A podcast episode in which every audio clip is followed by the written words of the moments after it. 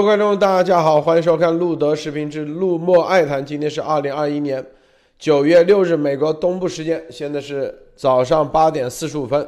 我们今天啊，来看看第一，这个北京证券啊交易所啊，这个现在说业务规则出炉，其中有一个重点啊，说什么呢？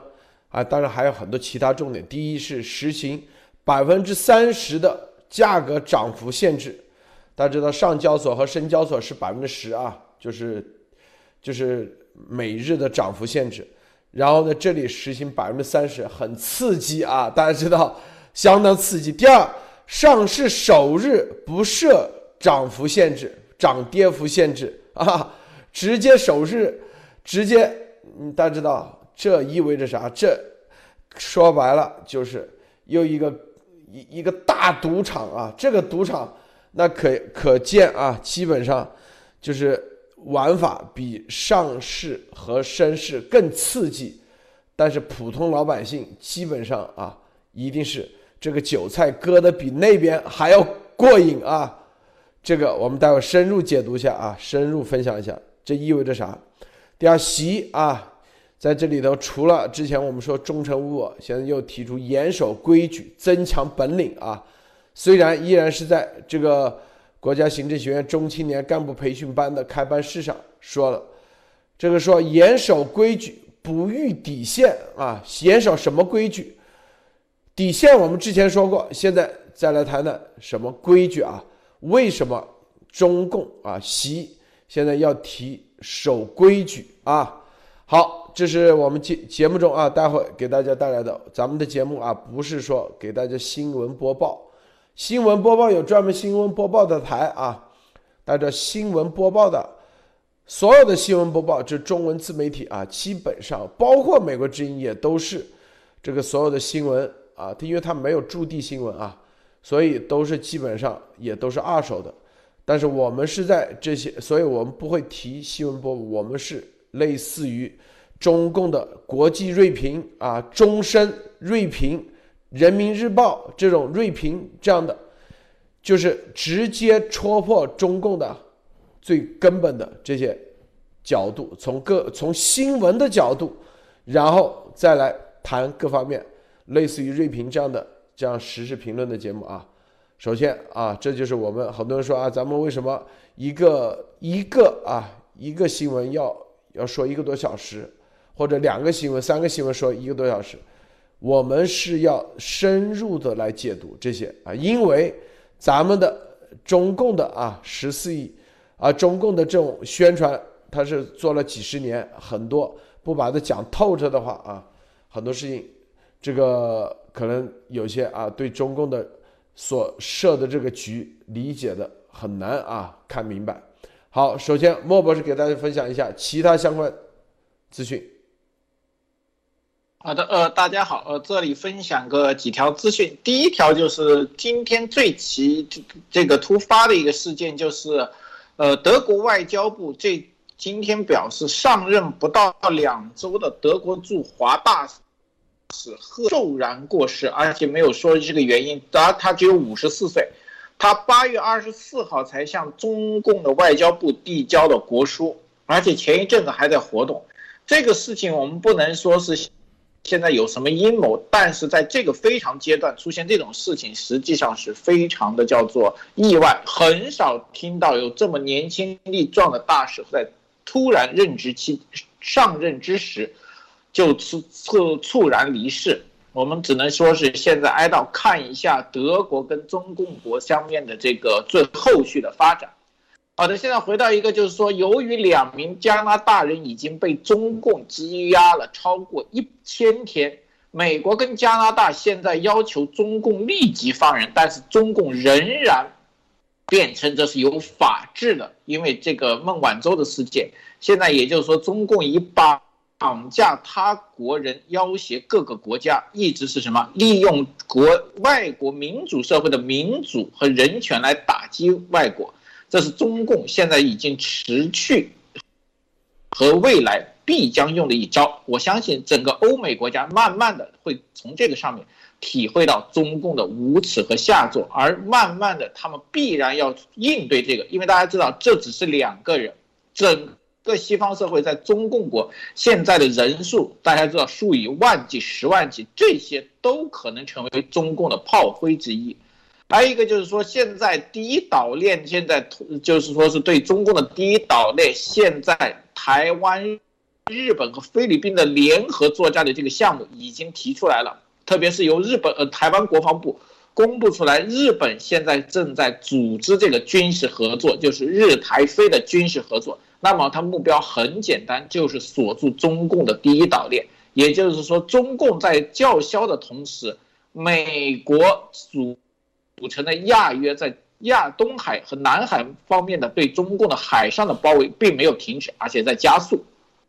呃，今天说一个比较有意思的新闻，就是说，可能我们展开一点，就是说，这个西非国家几内亚又发生了军事政变，其特种部队把这个总统给拘押以后，掌握了国家政权。现在呢，各个国家都在呼吁，特别是中共也站出来说是要反对政变夺权，呼吁释放总统。我觉得中共这个说出来，其实最近对中共有一个迹象表明并不是很好。包括习最近的发话，大家看到没有？这里面给出了一个东西，对这种独裁国家来说，他的政权的颠覆说容易也很容易，只要某个部队和武装力量短时间能把首都或者是这个总统府和首脑府控制和羁押，就可以反转整个局势。这在中共国同样是非常实行的。这就是为什么习现在一点都不敢离开中共国，一点都不敢放权和警惕的重要原因之一。我认为他现在也非常担心，因为他对中共国内部的这个掌权现在已经出现了动摇和分裂的趋势。那么这种情况由特各种部队或者单一部队完成国家政权的这个。政变，我觉得现在是有可能的，而且习也是最怕这一点的。好的，路德，今天我先说到这里。好，呃，安女士分享一下。嗯，好，我们看今天中央电视台啊 CCTV 采访的这个塔利班发言人的这个呃一段话呢，引起了全网的各各界华文媒体的这样的一个传播，主要是说。他的发言人说：“中国有良好领导力啊，盼望合作进展。所以呢，这个这个已经在星期天的呃塔利班发言人的呃穆贾希德星期天接受央视访问的时候已经笑话示好啊，这个已经在很多地方都已经播出来，很多报纸。那么这个就这件事情呢，其实啊还有一个新闻就是来自环球网的。那么呃环球网也刊登了这一个，然后呢有人也问了汪文斌，说这个塔利班方面呢。”啊，现在要组建政府啊，要邀请土耳其、中国、俄罗斯、伊朗、巴基斯坦、卡塔尔参加，旨在宣布组建阿富汗新政府的活动。呃，因为阿富汗呢已经说了邀请了中国参加，所以呢就就问。啊，汪文斌，你是否收到中国是否收到邀请？汪文斌就开始这个，当然用外交辞令打了一圈太极，然后呢，就是说啊，中国一贯如何如何正这个啊立场是开放的，欢迎阿富汗自己组建开放、包容、有广泛代表性的政府。然后说你提供的这个信息，你问的具体问题，我没有就是具体的信息可以回答。这个其实我们看到这一串的这个动作，就是非常的明显啊，就是塔利班。他现在这个政府要重新组建，但是我们看一看他邀请的这个协同组建的国家，以及今天塔利班发言人对中国的直接的示好，甚至邀请呃中央电视台。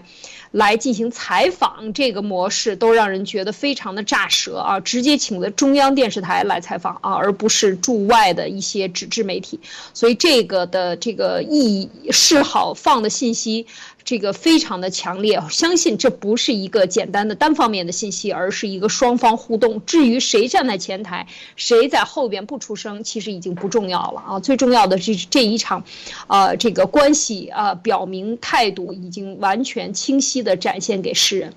好，第二个事情呢，就是关于欧洲的啊。我们知道这个欧，刚才啊莫博士也分享了，就是德国驻欧北京的大使刚刚就是突然间心脏病啊离世。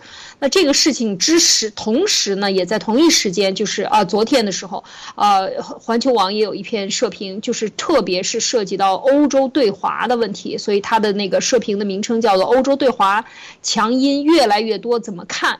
这一篇文章应该讲，它是一个妥妥的对欧洲的威胁，特别是，提几次啊两大段。落里边，呃，就是一共六七段话里边有两大段专门讲到德国啊，就是对德国的这个谴责是非常严苛的啊，所以他就是讲到了这个议会政客啊，当然他这个里边作为他中共的这个喉舌，他表明的态度非常直接，就是看到整个欧洲的批评以及法德两国试图也主导欧洲关系来。这个呼吁欧盟对华采取一致立场，主要谈的是这一件法德两国，然后特别是提到了德国是中国在欧盟最大的贸易伙伴，然后中国也是德国第一大贸易伙伴，然后在下面还讲到了一个数字啊，一句数据就是说德国的呃这个嗯。呃，它的贸易三十家企业，DAX 三十家企业主要是股票啊，股票宗旨的这个在华经营平均额占其总经营额的百分之十五。然后呢，就讲到说，如果一旦对华政策就是要走向对抗，那么这个他就开始说了，德国的民调百分之五十八显示，对华政策是一旦会会强硬起来，会使他经济受损。另外，他还特别谈到了汽车企业大部分在中国啊是受到中。国的这个土地的限制和很多很多问题的限制，所以他这个威胁的意味非常的浓啊，在这篇文章里边啊，特别是这个讲到了啊，这个中欧关系最实质部分就是经贸合作啊，所以呢，他就说啊，我们确信这个欧洲虽然被啊这个产生被中国赶超的焦虑感，导致他们经不起和中国的这个分道扬镳啊，但是他还是希望在这个各种问题上啊，对欧洲。这个施压，告诉你们，如果跟中国分离，你们都不会有好日子过。所以，这个这一篇文章可以看出来，这个在这个时候拿德国出来敲打敲打，是有啊非常不寻常的意味的啊。相信很快可能还有对欧洲的其他国家也会进行这种所谓的敲打式的这个呃谩骂文章，或者是大外宣的文章会出来，让我们拭目以待，看看中共怎么发生。好，路德。呃，咱们路德的节目啊，路德社的节目最重要的什么？就是通过逻辑啊，来戳破各种骗局，中共的骗局以及中共海外特务集团的骗局啊。这个里面不管它怎么包装，咱们都可以戳破啊。因为戳的这个点，大家一看就明白。无论之前华为号称自己啊怎么怎么啊没有芯片啊，可以自己造芯片，哎，咱们戳破了，现在还能造吗？五 G 的芯片已经没了，说只能生产四 G 手机了，是吧？包括病毒啊等一系列的。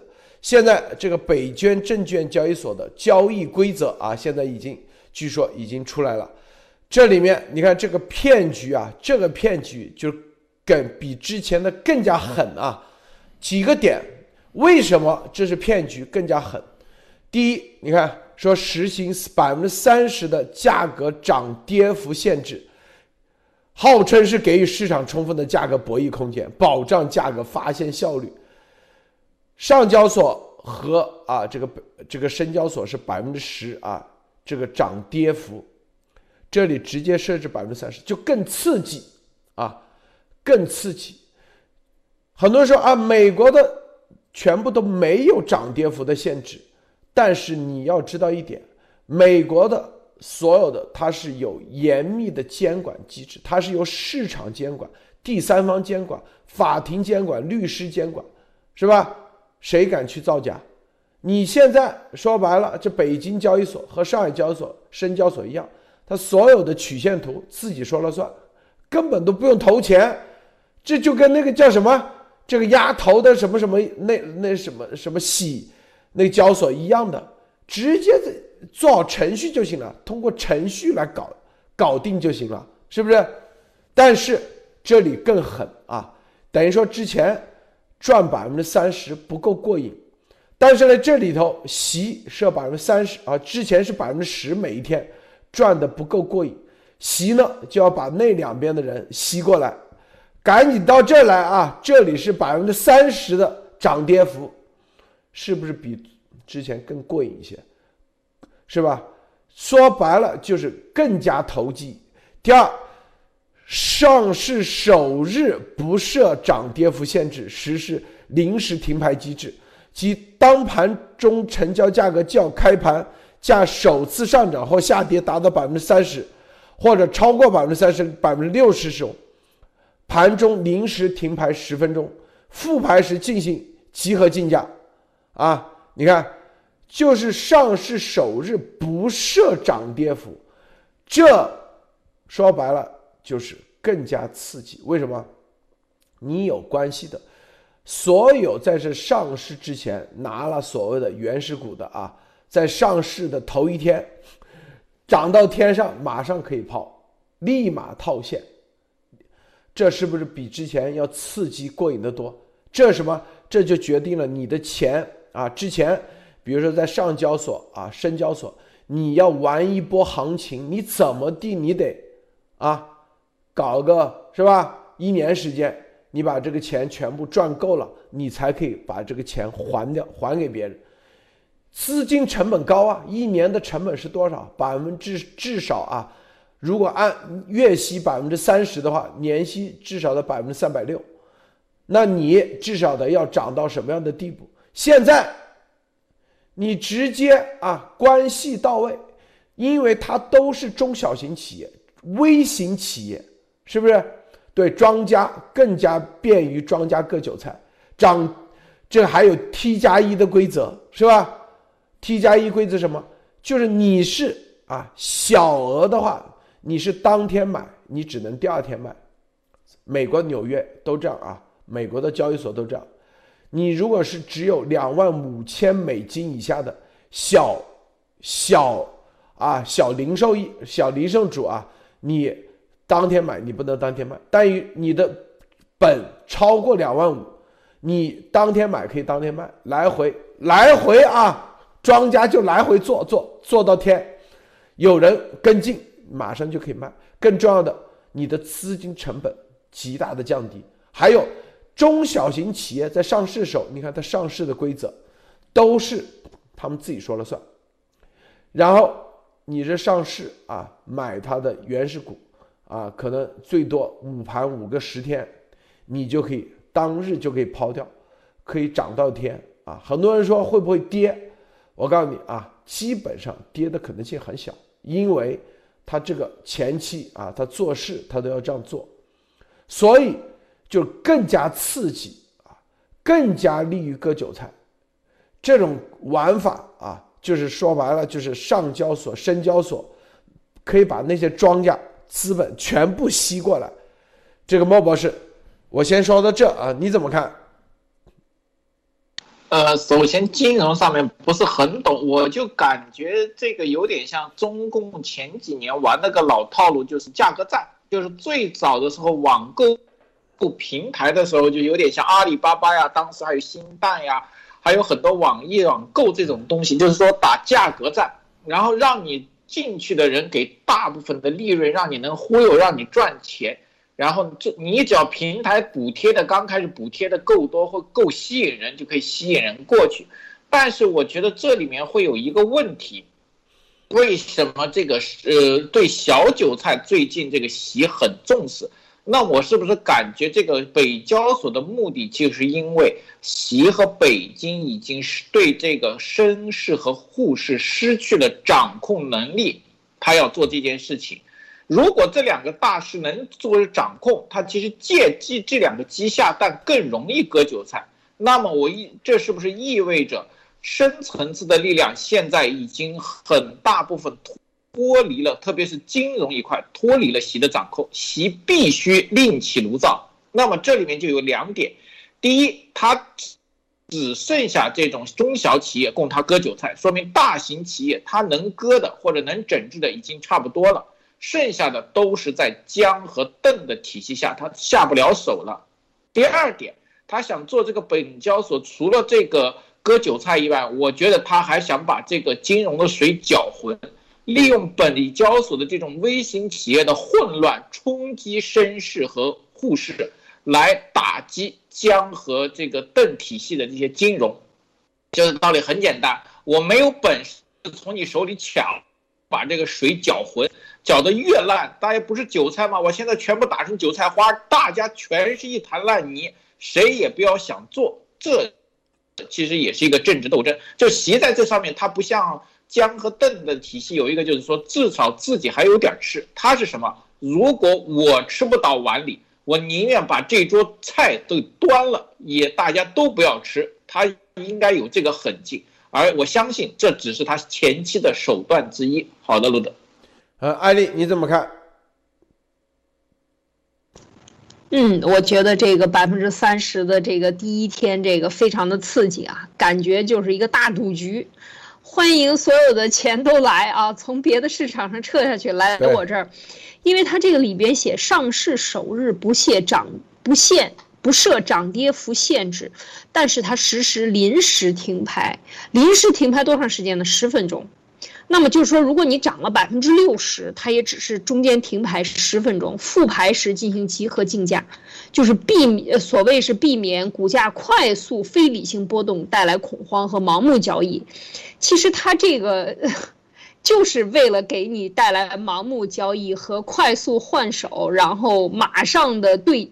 这个叫做贴现的这种，呃，给提供一个非常大的温床啊，它的这个机制是非常可怕的。它这样去做，在首日，因为大家知道这个首日，呃，当然有很多它的市盈率很高啊，就超过，嗯，这个以上几几十倍啊，可能是很多的。所以它，它这个就是非常典型的。如果这六十六家公司第一期现在已经选好的六十六家公司里边，假设有一些是他的关系户的话，那这个就是提前做局。是吧？大家提前做局、做庄，然后就像投标，呃，那个叫做什么标、围标一样啊。你十家公司、一百家公司、呃二十家公司来来投标，二十家公司都是我找的托，然后最后我们一起把价钱炒上去，然后呢，这个所有的价钱都炒得高高的，我只要让我自己想中标的那个公司，然后以一个高于呃成本价百分之多少的一个价提。这个这个报上去就，它其实就可以把这个标围住。其实我觉得，在这个首日里边不限涨跌幅，其实在某种程度上比这个还狠啊！就是说啊，让更多的人可以快速的换手，在这一天可以很多很大量的现金的流动，并且可以贴现。这真的是当日洗钱，当日脱脱钩啊！就是这种感觉。我觉得这个洗钱的 风险很大啊，就是在这里边完全是赌博形式的，万一大家。庄家把它炒上去，然后接下来有人追追风的话，那他们就马上可以脱手啊，因为它不限不限这个涨跌的比幅，它就可以大量的这个套套现，或者是说大量的出卖它的股票，然后来套现。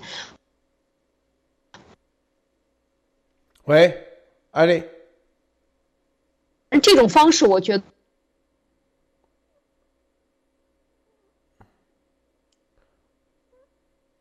喂。断了，怎么断了啊？这个好，我们继续啊，再看啊，继续再看刚才这个。那就是说，这个其实我觉得就，哎，刚才有点中间有点断，你说重新说一下啊。赌博的性。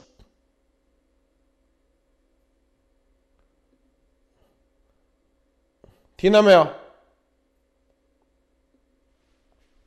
稍等。Give me his uh, air. 哎，听到吗？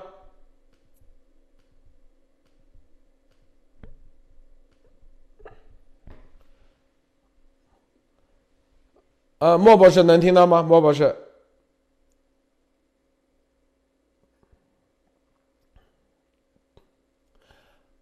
这个。连好，我们再看啊，我们再看这个单笔申报数量不低于十万股，好，成交金额不低于一百万元的可以进行大宗交易啊。这里面就是刚才说，就是你一般的散户啊，散户的话，大宗交易就是你是不遵守 T，可以直接当天买卖啊。如果是散户，你就必须得遵守 T 加一。更重要的在这里啊，它实行会员管理制度啊。说不是公司制，而是会员制。会员他不享受啊公司的，就是不属于公司的这个区别于公司制，就是会员在公司制交易所不享有财产所有权啊。然后呢，之前的都是叫做公司制啊，现在这个探索啊，现在就是到底在会员制和公司制这方面，到底是用哪种方式？他们现在正探索。北交所说要作为公司制交易所实行会员管理，看到没有？这个区别是什么？它是公司制的交易所。但是实行会员管理，啊，区别于会员制交易所，会员在公司制交易所不享有财产所有权。实施会员管理是落实上位法啊对于证券交易所的明确要求，在境内外公司制交易所有较多成熟实践，会员管理规则予以吸收借鉴，重点明确了对会员交易风险控制。客户管理啊，就什么意思呢？就是它本身是公司制，但是用会员制的方式来实施管理，最高权力机构是会员大会啊，而不是公司的股东会。然后，但会员又不享受财产所有权啊，因为公司制是什么？是股东会享受财财产所有权，而它的。这个决策机构是由会员大会的理事会来决定，而领导班子是由会员理事由会员大会选举产生，非会员理事由中国证监会委派，总经理由中国证监会任免，监事长由中国证监会提名，监事会通过。之前呢，如果是，但是它本身的体制又属于啊公司制。等于说，所有的盈利是由股东会来享受，但是管理机构是由另外一个会员大会。说白了，你出钱来购买这个啊，这个北京证券交易所之前谁负责投资？但是呢，最终他没有管理权，最终权力机构由会员大会。会员会谁说了？就是我不知道他会员啊怎么产生的。是不是又像这个鸭头组织、鸭毛组织什么什么啊？购买会员那种规则来啊？所以，所以这里面又是一个新的一个套路，一个新的玩法，一个新的割韭菜一种玩法啊。这里头我们想说啊，就是什么意思？就是可见啊，就是当你的基本的体制不转变的时候。任何的一个方式，他都是为了更好的割韭菜，相互之间一定是劣币驱逐良币。上交所、深交所的规则啊，虽然已经够狠了，就是这个赌场规则已经够不做不守规矩了，现在要玩一个比那个更加不守规矩的一种方式。核心的他不改的话，所有的这些打着所谓的啊。为什么什么赚钱的名义，实际上都是割韭菜，都是一种骗局。这个莫呃莫博士你怎么看？能听到吗？呃，听得到，刚才稍微有点断。呃，我觉得这里面是很重要的一个东西，就是说中共现在内部在各个金融方面，我觉得已经开始出现这种呃分裂，就是政权导致下面金融体系的分裂。为什么习现在这么着急？就是我觉得习什么？习对钱本身不重要，他对掌控钱的人很关心，因为这些东西会影响到他的执政。特别是这么多年，中共国到这么多年，很多人对钱的追逐是要大过权力的。就中共国以前在毛的时期，很多人对权力和革命的追逐是很大，但是现在其实有点不同，就是说对钱的追逐更加的明显。这是这改革开放几年以后，中共对这个潜移默化的社会影响，就是说现在钱到了谁的手里，谁就有了一定的政治话语权。习现在发现失控的一个原因，就是他没有办法用钱来绑定很多人，大家看到吗？这次反腐的过程中，很多习的嫡系会被消灭，其实很大部分就是因为钱的作用，他没有掌控到钱对国家机器的影响，这是他现在要做的一件事情。包括我们待会说习的这个报告，其实也体现了这种信息。就像我们录的是前一阵子分析的，习现在把这些钱如果搞不定，他的几把刀子里面的刀把啊那些东西就可能拿不稳，因为很多人特别对钱很敏感。为什么对钱敏感？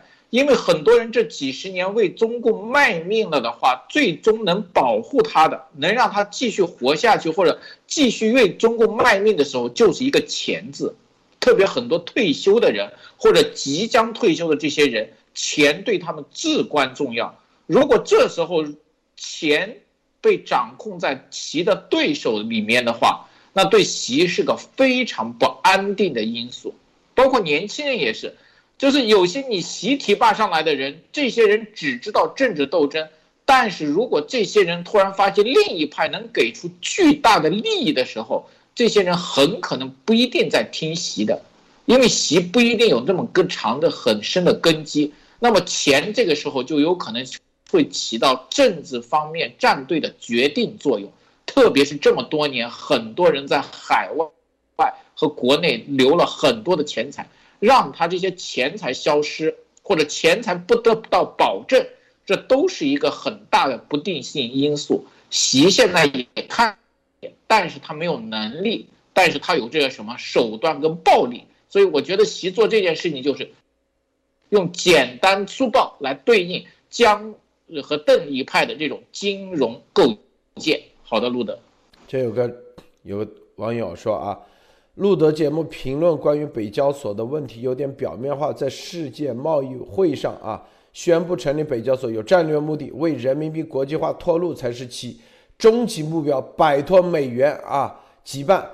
这个首先啊，这个中共的超限战要结束美元的霸权，偷掉美元的科技，因为只结束美元霸权。是吧？彻底打垮美元，把美元变成委内瑞拉币啊，中共就赢了，这是他的终极目标。但是终极目标，中共的所有的做法就是集中所有的火力，集中先要把钱集到一起。习发现他根本没有这个能力把钱，就没有这个实力，以及没有这个影响力，把钱集中在一起，为他所用，所以。就合法，说白了，开赌场都不如开交易所，开赌场啊的赚钱都不如开这种交易所来得快，这是第一啊。然后上交所和深交所，习一看根本就控制不了，只能去搞个北交所。之前还要说在澳门也要搞北交所，呃，澳门也要搞澳门交易所，一直以来都想干这事，干这事的目的是什么？其实就是把老百姓的钱全部通过一种方式，啊，某他这个北交所也只是其中一种方式啊。我们之前说为什么搞房地产，哎，房地产搞着搞着发现搞不下去，搞来搞去又失败了。所以啊，之前为什么恒大啊，许家印在二零一二年之后，恒大足球这么火，搞着搞着，因现在又被灭了。呃，恒大马上又借贷这么多，因为这些就是所有跟习能给他啊，因为他本身的认识认知层面有限，就跟那丫头一模一样啊，是吧？你的忽悠的这种东西，跟他他绝对信啊，三天一定能搞成，或者七天，就像那个搞什么什么，当时啊在华盛顿搞这个电视一样。之前什么还招聘什么总理呀、副总理一样，有人跟他说啊，我可以帮你七天之内，你的什么这个 TV 在美国全部啊卫星全部搞定，他信啊。你跟他说逻辑说一七天不可能，你五年你都不可能，他觉得你没能力，觉得啊这，你你这个是特务啊，一定是伪类特务啊，故意在这拆台，习一模一样，我告诉你。因为他根本没有任何的逻辑思辨能力，他根本没有具体的啊这种这些做任何一件事，你必须得具备的哪些条件，他分析不出来。说白了，我告诉你啊，你要打垮美元，你怎么定？你就像日本要打垮美国是吧？德国要打垮美苏，你怎么定？你得有一帮人啊，就习身边的这帮人都不行，都是全都是三分钟热的啊。就是我们说北交所的规则，你就可以看，基本上是不是又是一个烂尾，就跟那个这个雄安新区一模一样的概念，这就这就这帮人是干不成任何的事。就是你去，我们也想尊重一下美国的对手中共，发现这个对手真的很烂，做任何事情他都基本上，你看出的点子，走的每一步。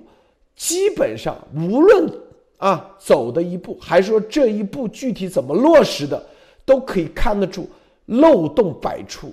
漏洞百出啊，是这概念，是不是？无论雄安新区、一带一路、北交所，包括它的舆论宣传，各种什么食品，包括病毒，你都可以看得出来这样一个特点。而丫头跟他们完全是一伙的。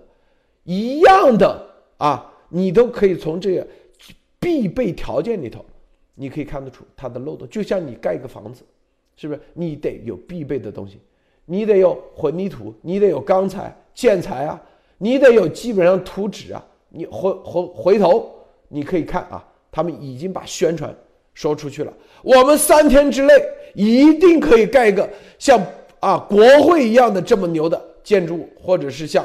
美国什么最牛的啊？帝国大厦三天，啊？为什么？什么什么？然后你告诉他不可能实现，他说你这一定是中共派过来的特务，中共习一定说是美国派过来的。这些人一个个，第一波人已经被啊否掉了，就是你说真话的全否掉了，剩下的就一帮拍马屁的说没问题，三天。啊，咱这个习神说了三天，一定三天，是吧？这就是你不能质疑。我的意思就告诉大家啊，丫头也是一样，底下，是吧？就那天说什么土霉素可以最有效的降低血氧神药，居然底下一帮博士啊，所谓的博士没有一个人敢戳穿，都说还到处发。你说这这，我告诉他，这就叫逻辑，这就是。通过这种逻辑，你就反过来，你就知道这样的列宁式的组织，它结果一定是啥事都干不成。习也是一样，我们今天戳的就是又要搞这个北捐交易所。你北就算你玩北京交易所，你也玩的高级一点。第一，你得高级，是吧？第二，你也找一帮真正的专业的人来帮你玩，明白吧？但是我们就看着他，他给帮他设计的人，真的都是一帮脑残，都是一帮拍马屁的，赤裸裸的抢钱啊！这就是啊，就是彻底把老百姓当傻，就跟这个丫头设计的那一系列啊啊，现在玩的那种手法一模一样，就已经假片头都已经赤裸裸了，明白不？就是瞪眼是在说谎。啊，他以为人人都戳破不了，看不明白，明白不？就跟那个明显的写的啊，有效降低血氧，就血氧人把血氧降低，直接进棺材了。他这个概念他都不懂，明白不？在底下一帮人都在这，哇，神药神药可以有效降低血氧啊！你没发现这就是这所有的就。他们必然就是他们在竞争中永远不可能赢得了的一个最重要的一个最重要的一个关键点。咱们做任何事，第一日拱一卒，第二你必须得具备逻辑分析的独立思考。为什么？当大家坐在一起，你每一个人是独立思考的时候，你去讨论一个项目的时候，你就可以通过一百个角度来论证这个项目。美国就是这样做的。是吧？一百个角度论证这个项目的时候，说实话，当这个项目还没有开始上马的时候，其实它的各种可能性你都已经分析完了，你实际上就已经至少对这个项目你已经有一百个漏洞，你已经在补充了，你堵了一百个漏洞。好，日拱一卒，一个月以后你还在拱，是不是？又有一百个角度来不断的完善，这就是啊，这就是做任何的项目、做任何产品的一个必须经历的阶段。这就是啊，这绝对不是列宁式的组织可以干得了的。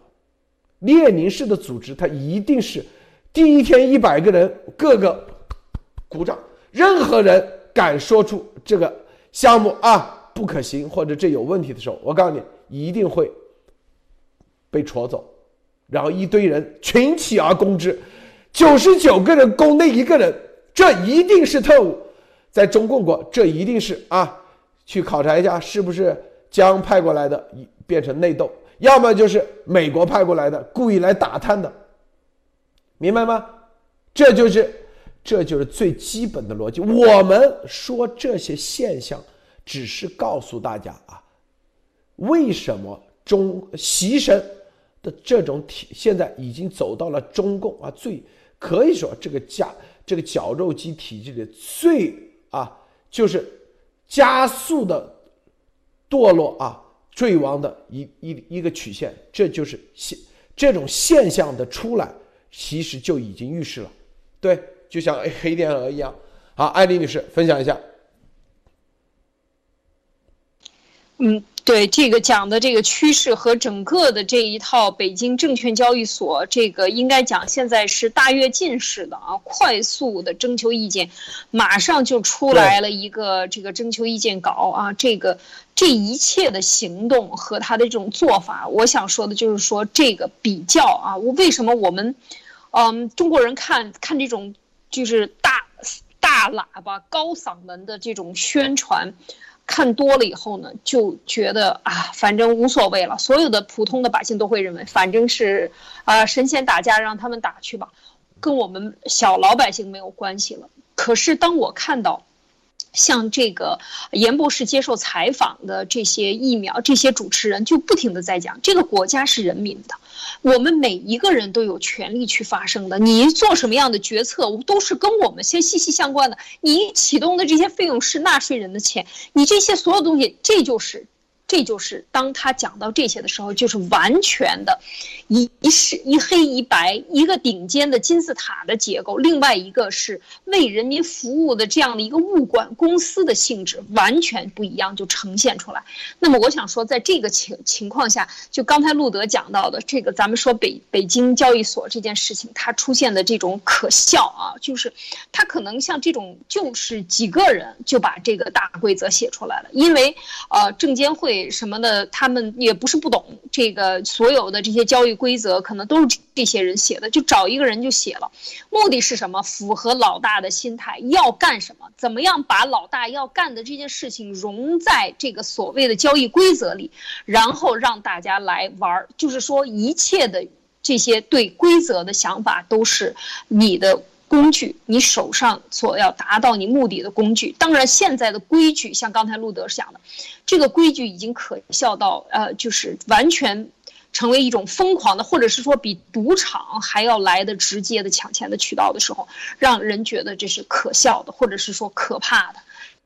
也能够看到他们现在的这种疯狂程度，但是反过来就讲，其实他所有的只是程度的呃深和浅和疯狂与没有那么疯狂，事实上他们都是一样的。不要认为邓小平说摸着石头过河，我们谁敢说叫这个中国人呃共产党说他要这个呃统治全世界要搞霸权，我们就打倒他。他在联合国这么说的。那才有几十年，连四十年啊，四十年吧，也就这样的一个时间就已经出来了。说明什么？说明他们从来都知道自己是什么样的，他也能预见到这样。但是你要知道，对于一个性质就是一个斗争为主要呃手段的这样的一个集权体制的话，它这个到来只是早晚的问题，程度的高低只是时间的问题。就像现在习神讲到的这个呃。什么再分配是吧？讲到第三次再分配，第一次分配是什么？就是五零年、四九年抢了政权以后，杀一批、抢一批、搞死一批地主，把土地抢过来变成共产党的党资，把资本家杀掉，资本家的资产变成党资，是吧？陈毅不是说吗？喜欢看上海，这个都是这个。每一天都有十个人，最起码资本家在跳。当时他逼把这些资本家逼到什么程度？那他就觉得这个非常有趣啊，把它变成一种旅游项目、风景项目啊。上海的这个跳楼现象，这是陈毅当市长的时候做的这些事情。大家想一想，这是第一次。那第二次呢？那么这个嗯，都是穷。文化大革命之后，大家都没有钱，整个都是全完蛋的，一切产业都被打烂了、砸烂了。那么从头在废墟上重建的时候，那一次是，呃，当然就是呃，他们自己讲的，我们的孩子是我们放心的，是吧？所有的这个太子党这一层阶层的形成，用了四十年的时间。现在这些人又让太这里边又不可以的，又进行再一次的猪养肥了，杀掉你，再进行呃清零以后重新再分配。这就是游戏规则，或者说这就是共产党的这种阶级斗争性质，它必然会造成这样的，它一定是一个周期以后又重新来一遍，全部推倒，然后又重新再来一遍，永远不可能前进，永远陷在一个泥潭里，它就不停的转圈圈，转圈圈。你要想跳出这个泥潭，没有可能啊，只能是说把这个锅全部砸烂，把这一个游戏。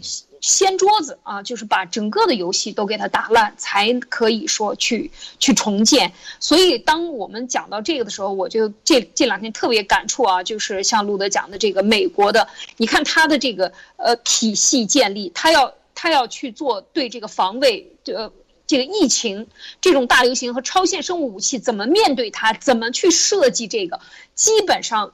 他的这个规划一出来，大家已经看看到所有能想到的漏洞的读法都已经在里边了。其实这个其实就是说建立系统或者建立整个的一个体系，然后让体系的自我修复能力完善，自我完善能力能够让它带动大家把体系把。不是讲规则，呃不是习说的讲规则，黑帮的规则，而是真正的以法治来约束大家，因为只有法治才能够完善。就像太阳一天二十四个小时，一分一秒都要计算出来的，这是一个太阳率，这个太阳历它就是这么几千年不会变的。你怎么样知道它这一秒和下一秒之间的联系？你把它的推理和逻辑关系研析透了以后。这个东西就会一直存在下去，就会保障人的生存，会更加的向好的方向走下去，而不是像中共那样，他那一拍脑袋跳蹦着跳着的上蹿下跳的就制定政策了，五年以后换一波领导又推倒重来，啊，短期内五年，长期几十年来一次大推倒，这种就是。对人和人性和人类文明的这种摧毁啊，是真的有些魔鬼式的摧毁。所以我觉得在这个过程中看到今天分析他的时候，就是我有一些感触跟大家分享。路德，我们来看啊，你看退市啊，它分主动退市与强制退市啊，可以强制退市啊，是吧？这个强制退市谁说了算？政府说了算，党说了算，因为它的规则设定。这里什么会员制啊，公司制除外，要别人出钱来搞这个交易所，然后呢又设立会员制、会员制，然后是吧？这不就是党委吗？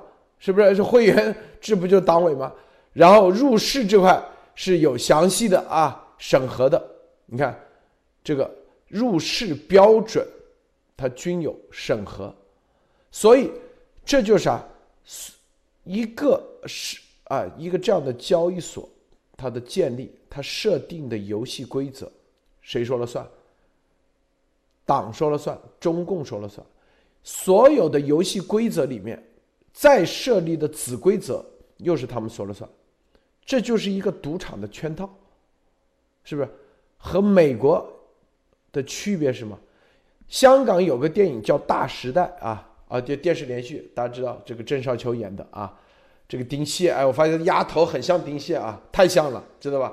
任何事情都有他自己一套那种逻辑啊，就自己的一套这种解读。我天哪，真是还还瞪眼说瞎话啊，太像了啊！这个里面就什么呢？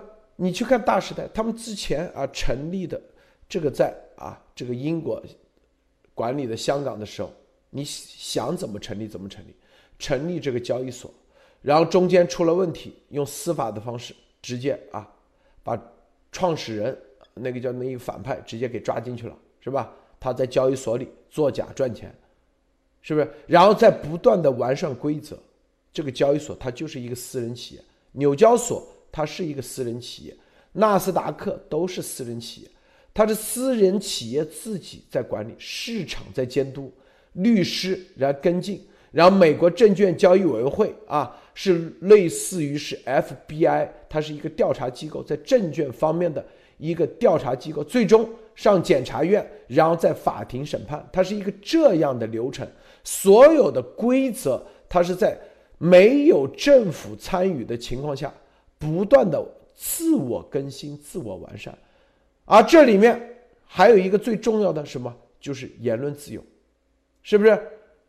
任何人都可以通过媒体的方式来在你的这个企业，你可以做空，你可以做多。你可以对这个企业的，是吧？这个假片头，你可以去揭露，不可能去打压媒体上，是吧？啊，你揭露完了，你有本事就告，你可以说他啊是什么这个造谣。但是在美国造谣合理啊，是不是？你个人去揭露，你作为一个公众型的公司，你必须得承担这些。但是在中共国，这所有的全部给你啊，用行政的方式。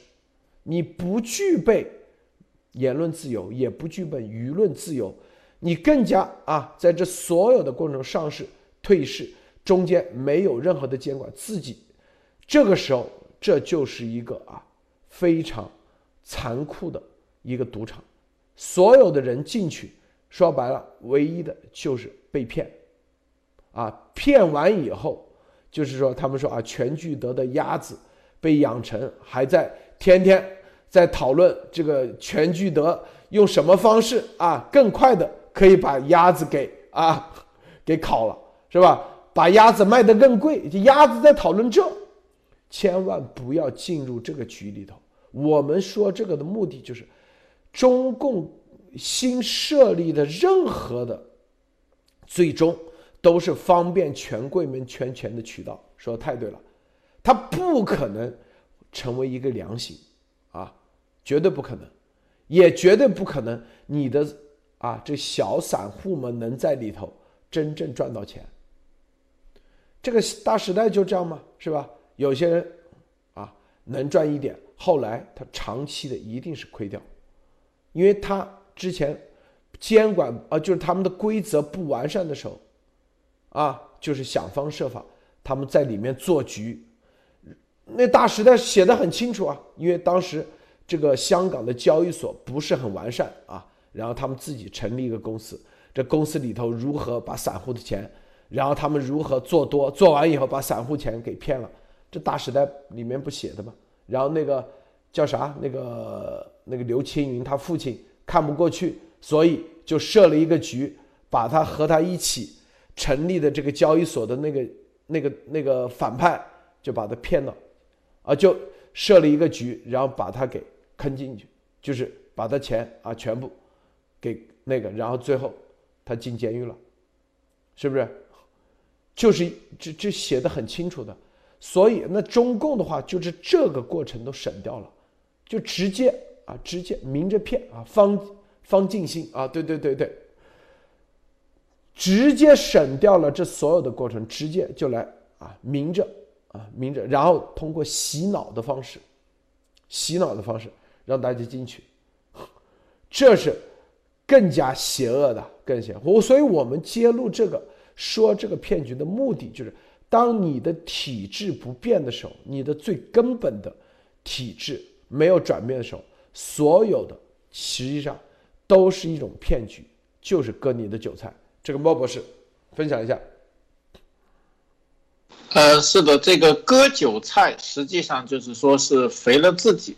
但是这里面割韭菜，我觉得这个鸭头组织这里面还有一点问题，就是说骆德先生说的这个大时代，我想到了大时代最后一集丁蟹全家人这个最终被灭的时候，并不是说是刘青云这边真正把他们彻底的灭掉，实际是跟他们合作的那些黑帮组织，就像丫头他很是的，他搜刮了很多散户的钱，但是不要忘了，他也蹭了很多黑社会和其他人的钱。对，当他能帮这些人赚钱的时候，他曾经对这些人指手画脚，说帮黑帮这些老大们赚了钱，你们这些人就应该尊重他。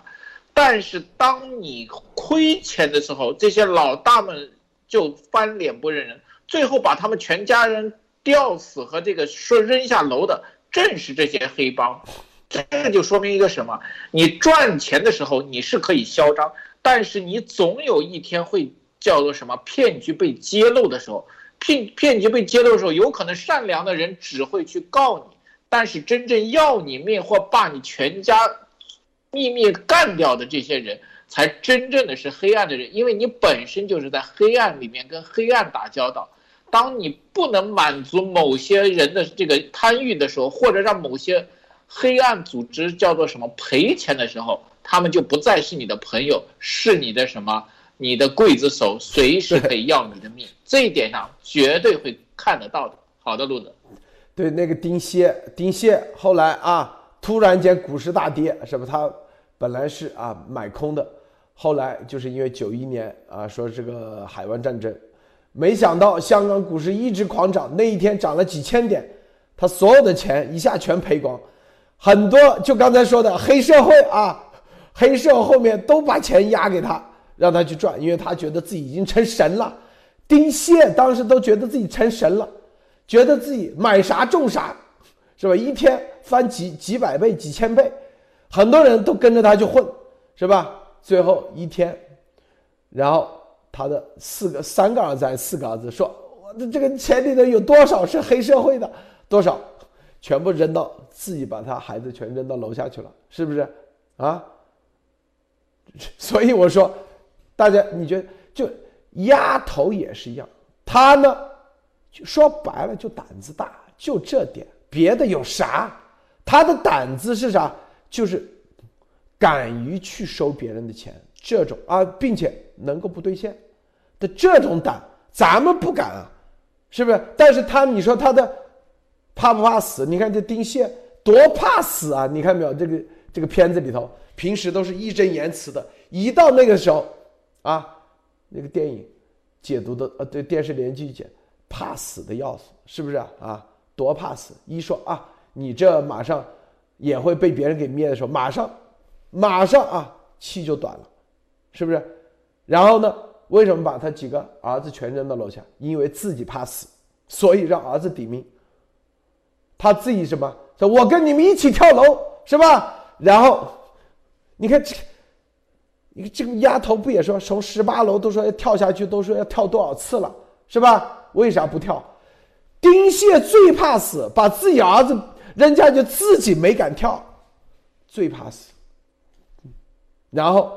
给黑社会有个交代，你看我把儿子都扔，我儿子都因为这个自己自己不用跳，这就是最基本的逻辑，就是丁蟹的，就是什么，就是一个啊，自己的儿子说白了他都都不疼，就是说白了，任何人在他手中都是工具，这就是中共的特点，中共的所有的逻辑特点。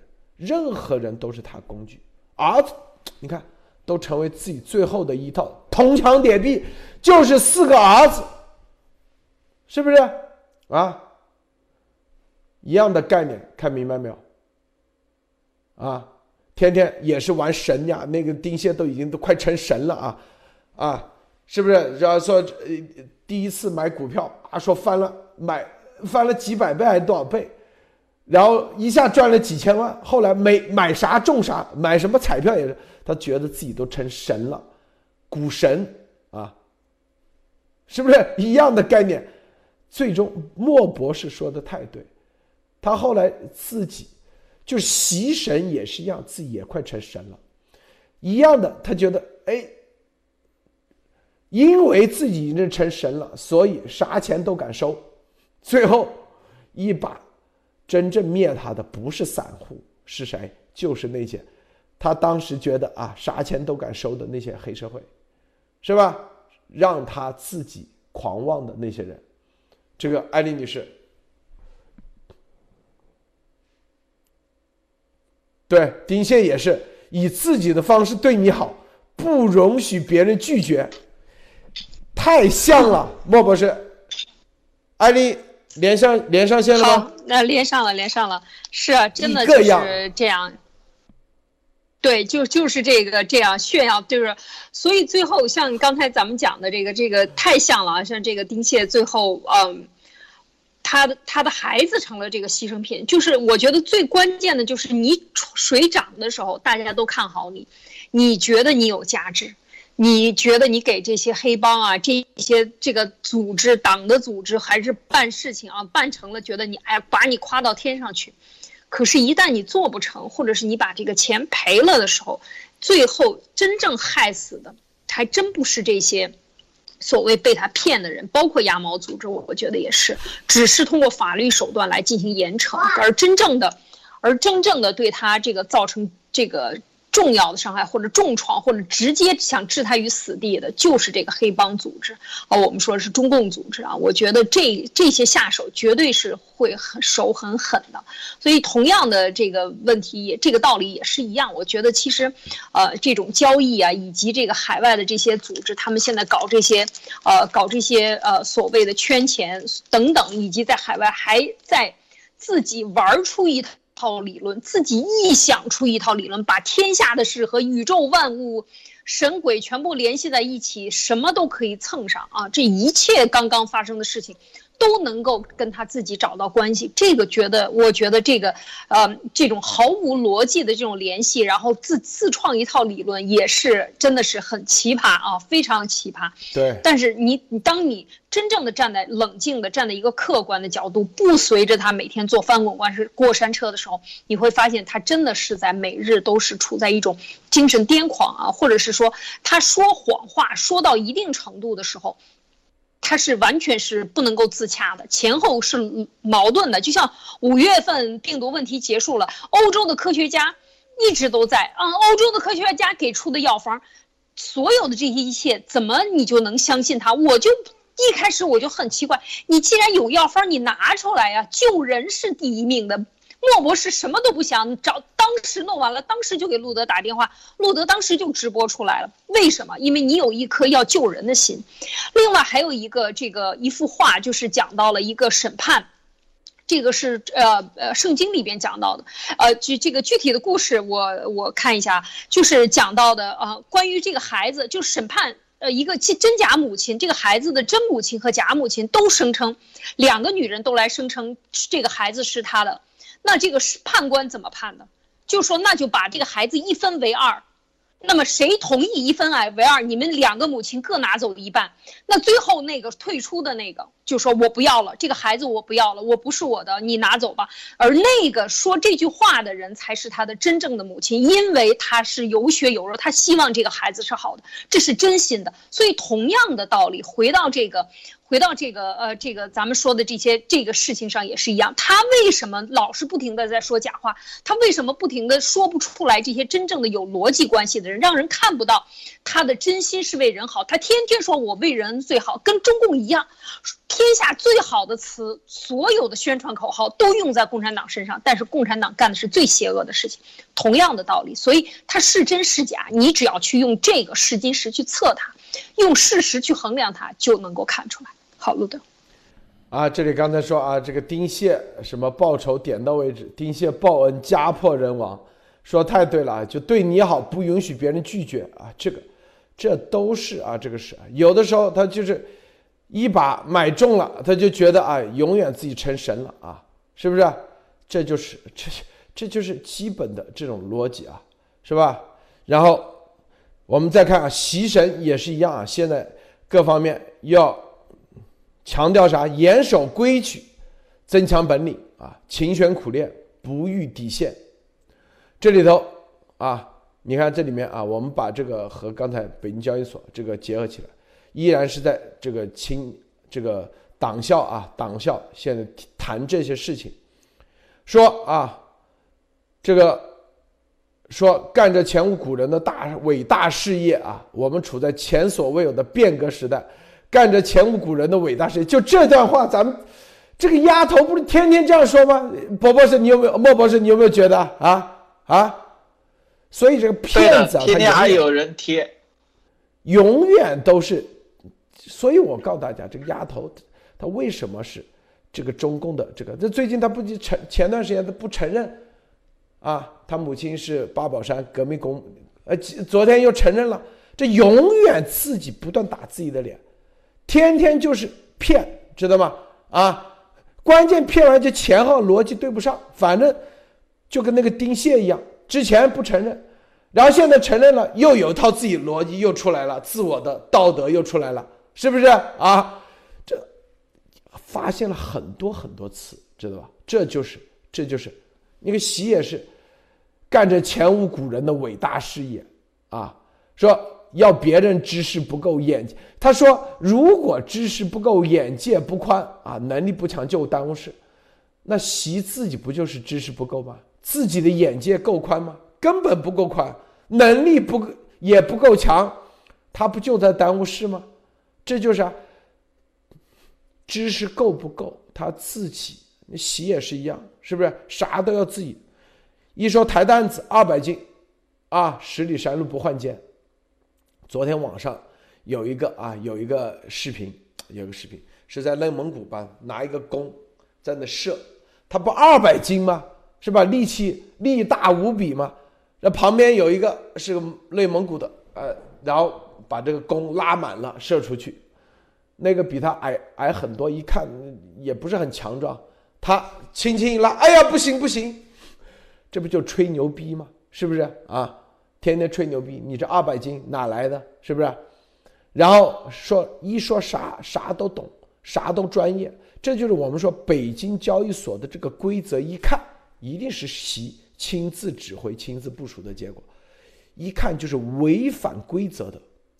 说白了就是根本就是啥都不懂，但是啥都要体现自己很厉害，这典型的啊，典型的啊这种外行管内行。是不是？然后还让别人要增强知识、增强眼界、增强能力，是吧？然后，然后说这个啊，要需要铁肩膀啊，不仅需要宽肩膀，也需要铁肩膀；不仅需要政治过硬，也需要本领高强啊。年轻干部冲劲充精力充沛、思维活跃、接受能力强，一定要珍惜光阴，不负。少华如饥似渴的学习，一刻不停提高。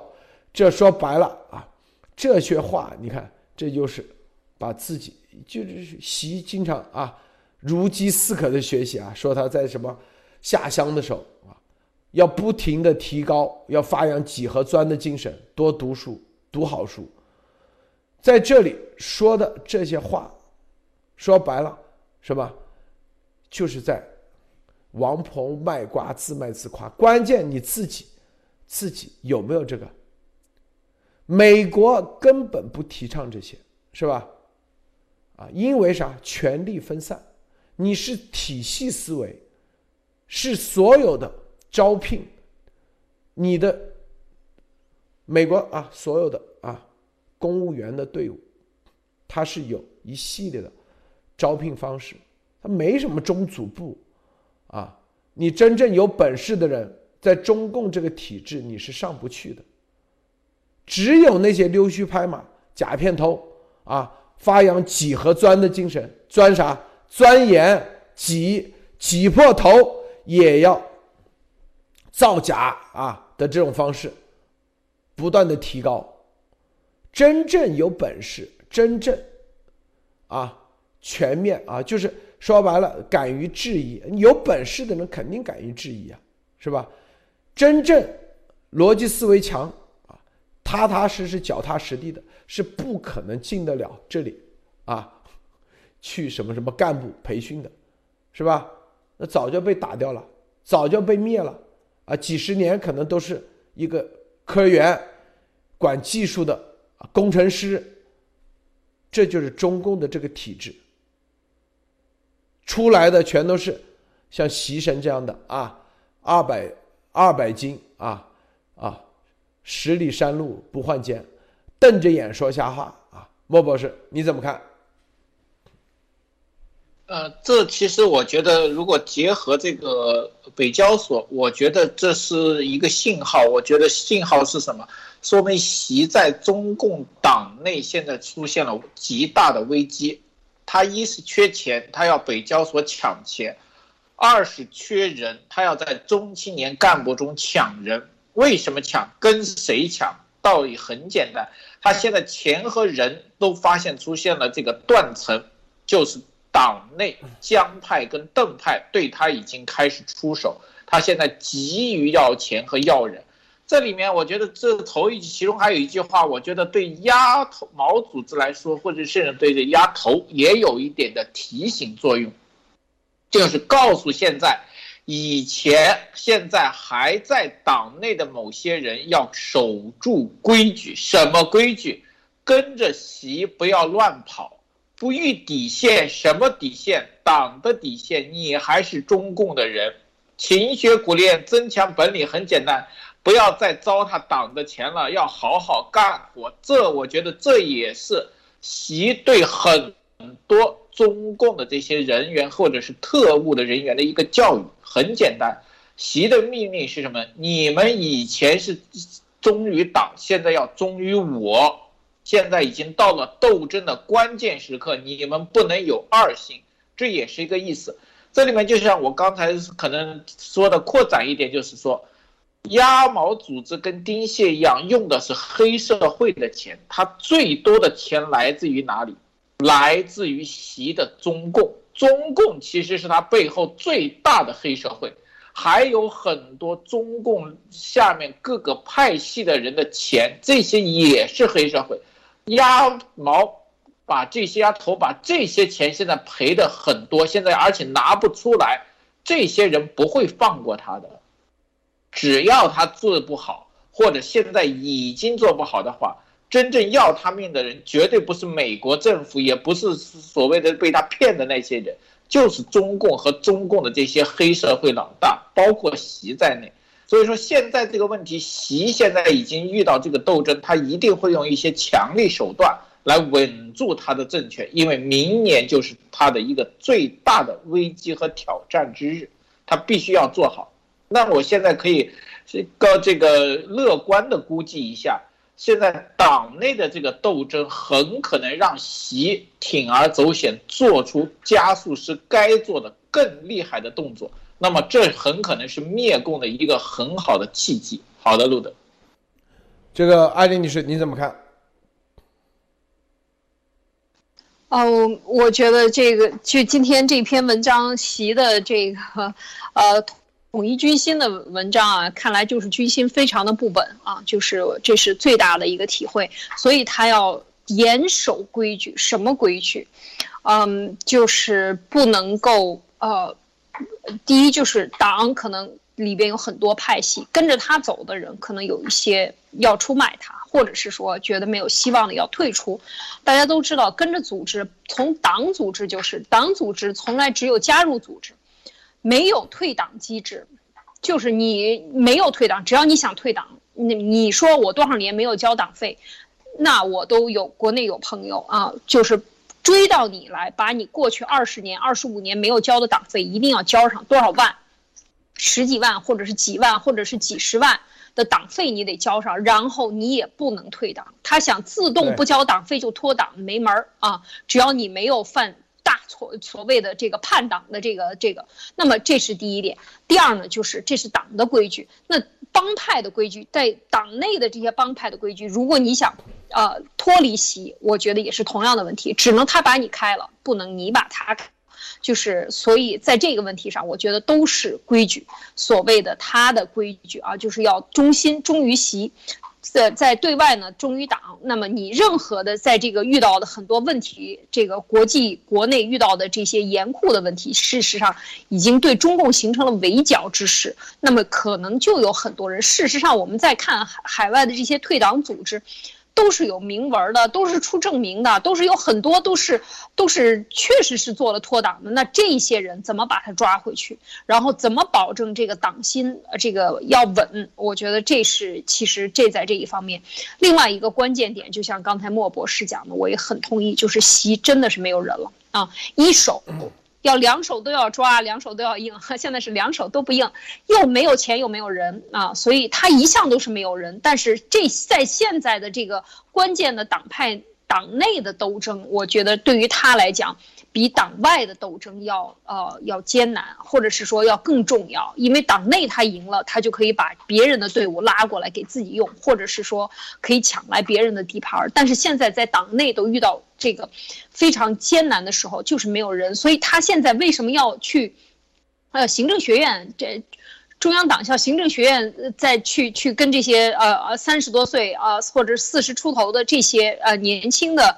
呃，干部们去开会呢，就是因为他缺人啊，所以他也在这里边专门讲了，就是缺少中青年的这些什么事业的接班人。说白了，就是跟着他走的人，他非常的缺。所以我觉得在这个问题上，就是他讲了严守规矩啊，就是说你要跟着我干，你还得守规矩。什么是规矩？就是忠于他。所以我们说这个可。可怕的黑帮组织的典型的特点和核心的那个秘密啊，他已经写成标题了，就是严守规矩，也也可以说成严守帮规啊。他叫党规也好，什么规也好，总之就是帮规。你不听我就弄死你，只能我把你开了，我把你是这个新欢死，我把你这个跳楼死，我把你在海外让你销声。但是你不可以主动脱离党啊，你必须得忠诚。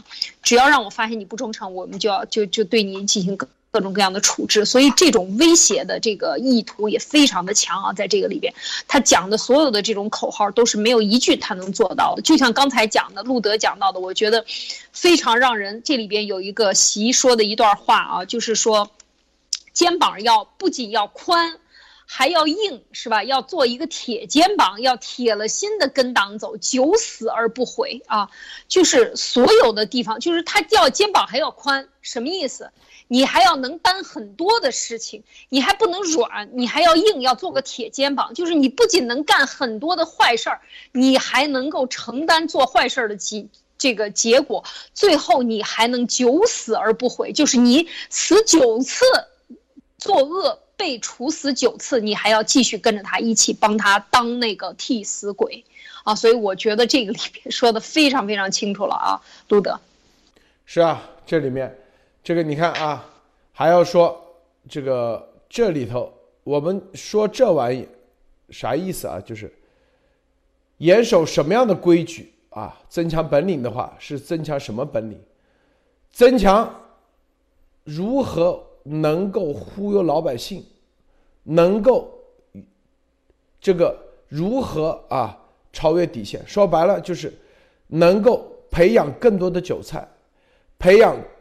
更多的炮灰的这样的本领，严守什么规矩？严守就是这个重要的这个价值观。说白了，就是敢于瞪着眼说瞎话啊！千万不能把中共的这套真正的本质不能戳破。你可以掏捞钱，你可以啊这个捞权，但是一定不能戳破。中共的本质，就说白了就是不能当叛徒，不能，就像之前什么顾顺章啊这样的，这是这邪恶组织最重要的啊最重要的这个特点，这个本质，所有的就是发扬啊就，当然了，他们一定是包装出一套啊很很完很漂亮的一一些话啊来说，就像我们昨天说啊，这个第一要斗争是吧？斗争哲学先放到第一位，接下来什么忠诚啊，然后呢要有信念，然后敢说真做说真话，这三个没问题啊。但是和斗争一放在一起的时候，那就完了。那你这三个这个东西就变成邪恶了。你看，叫始终把党和人民放在最高位置。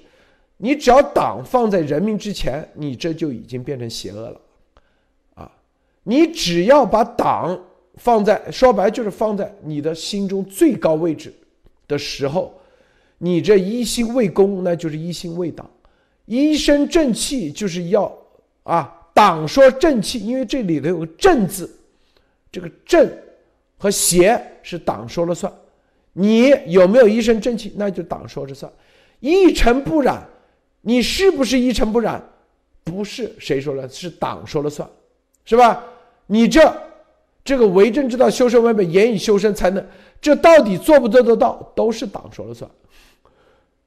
那党说了算的时候，说白了就是你有没有把党放在心中最高位置？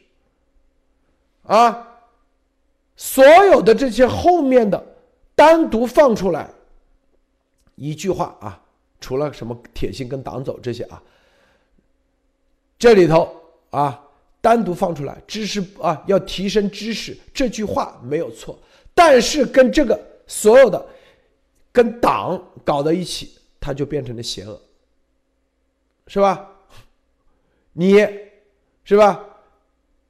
说要啊，能力强，什么样的？因为你要跟党挂钩，所以你要是党要你的能力强，是哪方面的能力强，就是哪方面能力强。至于强不强，也是党说了算，是不是？当你啊为党，可以像这个什么邱少云一样啊，哎，你就是能力强。当你。替领导背锅，你就叫能力强；当你自己为自己背锅而不愿意背锅的时候，你就是能力不够强，是吧？然后就会耽误事。这所有的逻辑就跟这第一句话，你要始终就是就宪法里的第一句话，把党放在最最高位置，这结合压头组织一模一样啊！压头是吧？之前啊。路德啊，是呃，总是对啊，他不相信，当然不相信啊，所以你这个人品不行啊，这反正一系列的全弄啊，这里也不行，那里不行，这就是他的逻辑，这就是他现在他一样的列宁式的组织的最基本的逻辑，就这个逻辑，内外啊，表面上一个是叫着反共，实际上一样的概念，一样的概念啊，你。有任何的质疑，那就是因为没把党放在心中最高位置，明白吗？你质疑，那是你的问题，知道吧？党也是这样说，习也是，是你的眼界不，你质疑的话就是眼界不够，是吧？你这不能忽悠，不能发展更多的，就是能力不强，啊，是吧？你这这个。这个叫啥？这个叫做“通商宽衣”。你没见过这个字，你居然敢质疑说“习神”的时候是你知识不够，明白不？这一整套的逻辑它就出来了，一整套逻辑就出来了，看到没有？这就是咱们要戳破的。这个啊，莫博士，最后分享一下啊。好的，这里面其实看出来一个，就是说习总跟这个丫头实际上都处在了一个非常危险，他自己也已经意识到的一个非常关键的局面，就是说他们现在属于内外交困，特别是他们自己以为掌控的很好的他们所谓的铜墙铁壁，对，都出现了危机，那么他们才会出现这种问题。那这种危机其实说白了都是他们自己积攒下来长久的积攒，叫做积病成积。这种情况下，这是它的必然的通路。那么现在的时候就是比较危险的，就是这两个人会走极端。他们的个性在知识见解上面都不是很强，但是他们也有他们的长处，他们敢下手，敢豁出去，行其他人不敢，就是无底线的。出招，这是他们的最大的优势，也是他们能在今天忽悠到这么大的位置的一个最强的手段。那么这个里面就有一个，现在整个文明世界对付他们这种手段、这种超限手段有没有反制能力和抵御能力？包括很多被压毛、我们丫头都骗的人有没有抵御能力？其实都是一个考验，这个没有办法，这个叫做。呃，经历才能知道这个问题在哪里。那现在我多说一句，就是说，呃，大家能不能醒悟和叫什么忍痛去读，这是一个非常关键的。包括在国内的这些墙内的人，那现在中共有可能在外部压力还没有到的时候，会不会内部自爆？我觉得这现在是一个比较有意思的话题。包括压头组织会不会在外面的这个惩罚还没有来的时候都会自爆？这比较比较有意思的一个看点。好的，路德，他一定会自爆的啊，这个一定记住啊。这个就像这个大时代一样，是吧？这个任何啊，像习神这样啊，如此。这个真正他自己，中共也是一样啊。他们真正的这种啊，到神的时候啊，到神经病的神的时候，其实离自爆已经差不了多远了。咱们今天站在未来说历史，未来大家走着瞧啊，包括丫头一样啊。好，今天节目就到此结束，谢谢，呃，莫博士，谢谢艾琳女士，谢谢诸位观众观看，别忘了点赞分享，再见。